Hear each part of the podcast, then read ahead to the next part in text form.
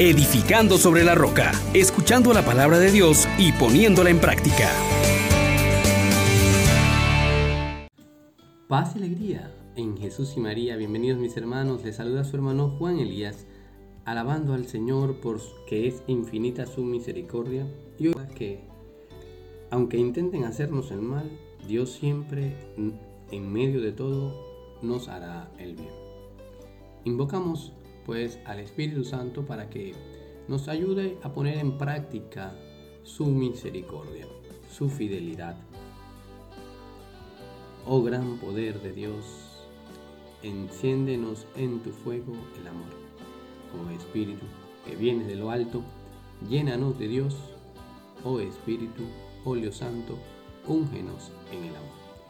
Hermanos, meditamos ya el final del capítulo 49 y 50 del Génesis, la historia de José. Ya va a terminar y nos disponemos entonces para meditarla. Capítulos 49 del Génesis 28 al 32 y del 50 el 15 al 26. En aquellos días, Jacob dio las siguientes instrucciones a sus hijos. Cuando me reúna con los míos, enterradme con mis padres en la cueva del campo de Efrón, elitita, la cueva del campo de Macpela frente a Mambré en Caná, la que compró Abraham a Efrón, elitita, como sepulcro en propiedad. Allí enterraron a Abraham y Sara, su mujer. Allí enterraron a Isaac y a Rebeca, su mujer. Allí enterré yo a Lía el campo y la cueva fueron comprados a los hititas. Cuando Jacob terminó de dar instrucciones a sus hijos, recogió los pies en la cama y expiró y se reunió con los suyos. Al ver los hermanos de José, que había muerto su padre, se dijeron, a ver si José nos guarda rencor y quiere pagarnos el mal que le hicimos. Y mandaron decirle, antes de morir, tu padre nos encargó esto dirán a José, perdona a tus hermanos su crimen y su pecado y el mal que te hicieron. Por tanto, perdona el crimen de los siervos del Dios de tu Padre. José al oírlo se echó a llorar.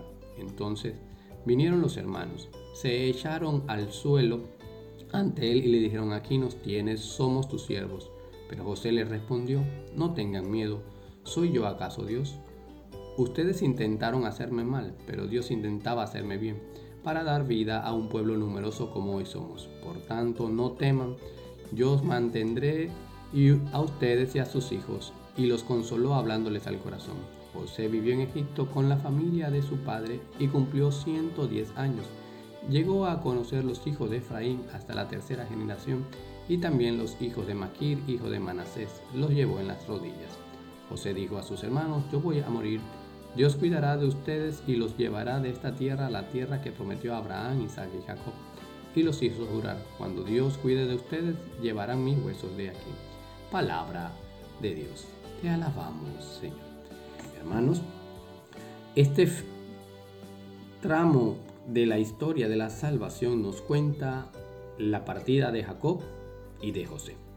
Y aquí queremos enfatizar varias cosas. Jacob nos dice, cuando me reúna con los míos, entiérrenme con mis padres. Esta petición es importante tomarla en cuenta, porque es enfrentarnos a la muerte. Sí, nos vamos a morir, pero con una convicción firme se enfrenta Jacob. Dios es fiel a su alianza. Y también él confiesa con esta petición su fe en las promesas de Dios. Nos habla de esa comunión de los santos, de esa comunión de hombres que saben que las promesas de Dios son eternas. Entonces también nosotros enfrentamos la muerte, pero con la convicción de que Dios está de nuestro lado, que ha dado pues promesas de salvación y que nos llama a la vida eterna y a comunión con Él.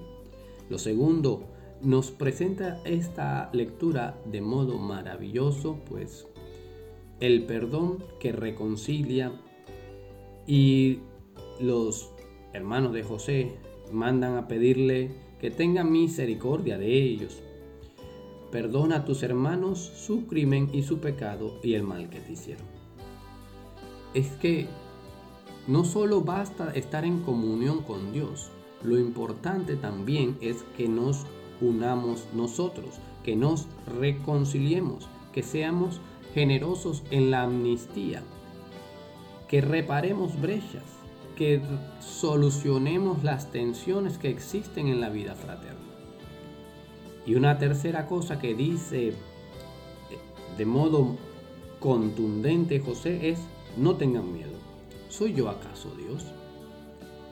Por un lado, se nos presenta la humildad de saber que sí, hay dificultades en el camino, que sí, vamos a estar expuestos a situaciones difíciles, pero por otro lado, surge la confianza de que Dios es quien juzga, que Dios es quien tiene la última palabra. Hermanos, hermanas, revisemos pues cómo estamos llevando nuestras vidas de cara a la inminente muerte. En efecto, nos podemos morir hoy. Pongámonos en paz con Dios y en paz con los hermanos. Por eso, el promover el ministerio de la reconciliación en Cristo es urgente. Usted y yo estamos llamados aquí no para amargarle la vida a nadie ni dejarnos que las amarguen a nosotros. Es volvernos con el perdón de Cristo a sanarnos unos a otros. Y también, si queremos realmente andar en la presencia de Dios, no podemos hacerlo sino por medio de humildad, que genera un espacio cordial entre los hermanos y generemos también mayor confianza en Dios que no nos abandona en medio de la prueba. Ahora, te propongo lo siguiente, mi hermano ayuda muchísimo para reconciliarnos, para estar preparados para la muerte, el examen de conciencia diarios, pero también la profesión de tu fe, el credo. Constantemente repítelo. Esta es nuestra fe, es la fe de la iglesia, así que proclámalo. Pide la gracia para una auténtica reconciliación y no dejes de pedir perdón y de ofrecer el perdón a los demás. Recuerda que nuestra pequeñez, que somos polvo, seres de barro, pero a esos Dios los ama eternamente. Por eso, aumenta tu confianza en Él diciendo, Jesús, yo confío en ti. Bendiciones para todos.